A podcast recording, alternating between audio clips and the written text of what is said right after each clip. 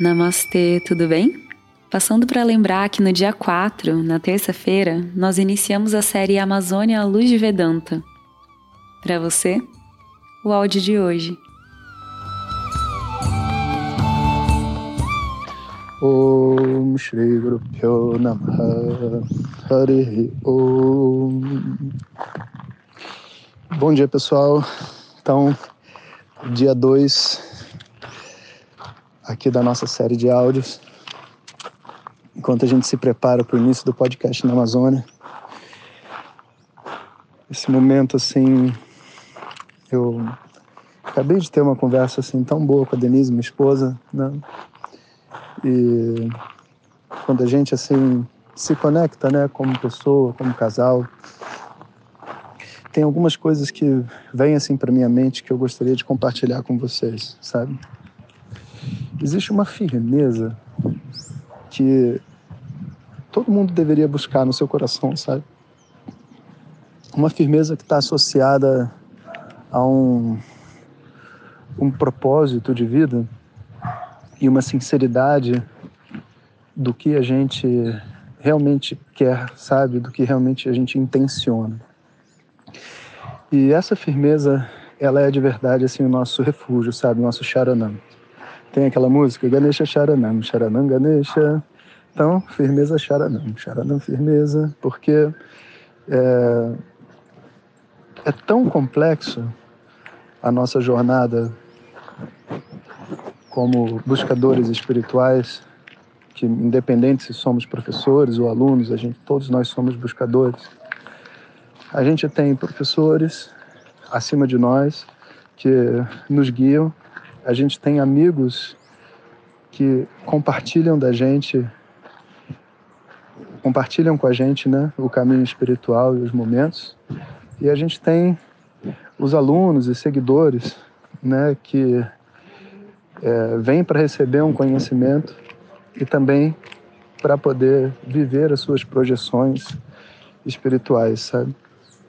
E cada um, em cada um desses momentos, a gente tem uma sensação diferente, porque quando a gente está com os nossos professores, a gente se sente querido, sabe? E muitas vezes até querido através de uma puxão de orelha, assim, que a gente recebe, né, naturalmente. Quando a gente está com os nossos amigos, a gente está de igual para igual. A gente se sente à vontade para ser a gente mesmo e, e viver a ignorância e a, o conhecimento que nos cabe naquele momento.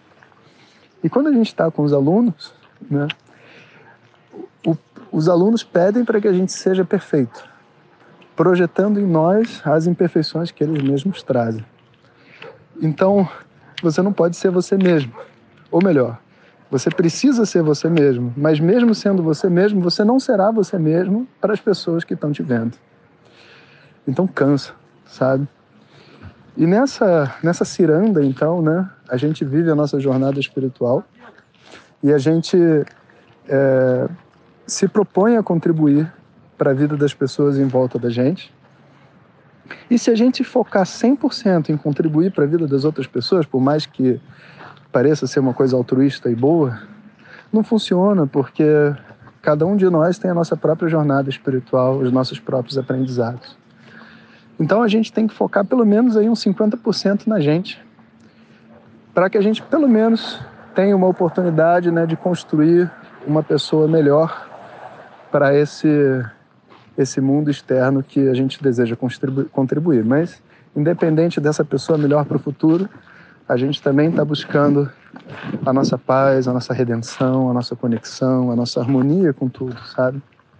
Então, nesses dias assim, quando a gente quando a gente conversa, a gente relembra, a gente vê as dificuldades, lembra do passado, olha para o futuro, pensa no que vai fazer, surge uma firmeza interna, sabe? Que é a beleza da vida sabe? A beleza de você poder simplesmente ser, sabe? Ser um ser humano com todos os todas as imperfeições, os desejos, as ignorâncias, não que a gente queira ser ignorante, mas que a gente não tem opção. E portanto, ignorância seja bem-vinda, né? Apesar de que eu estou correndo atrás de você o tempo inteiro, né, você vai ser minha amiga de jornada e eu sei disso. Então, eu nesse momento a gente tem um alívio, sabe? Aquele alívio assim do tipo assim, caramba, né? Sou eu mesmo e não posso dizer que tenho orgulho de tudo que eu faço, sabe? Mas faço tudo com orgulho de ser eu mesmo. Porque afinal de contas, sabe, eu não vim aqui para esconder nada de ninguém.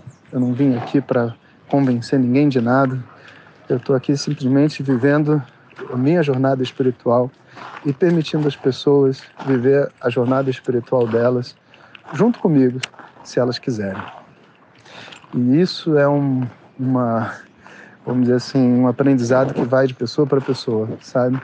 Swami Dayananda era assim também, Swami Sakshata é assim, professora Glória, querida professora Glória, sabe? É mais do que assim, sabe? Estão vivendo a realidade da vida deles e com muita generosidade, permitindo a gente embarcar um pouquinho dentro desse, desse vagão de trem, sabe? Que eles estão carregando, sabe?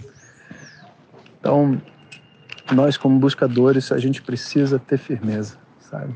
A gente precisa entender onde a gente quer chegar, precisa aprender a parar de olhar para o lado e começar a olhar para dentro, sabe? Porque só tem um caminho, né? Que é o caminho de crescimento. Não tem nenhum outro caminho. Qualquer outro caminho diferente desse é julgamento, sabe? É egoísmo e julgamento.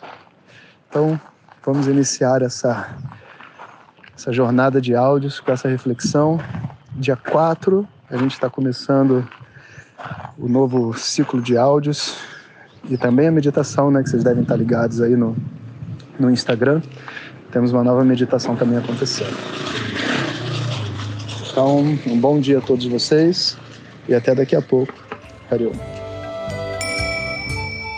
Obrigada por escutar. Se você deseja receber esses áudios direto no teu WhatsApp, entre em www.vedanta.life e clique no botão WhatsApp ou acesse as redes sociais do Professor Jonas. Até amanhã. Harion.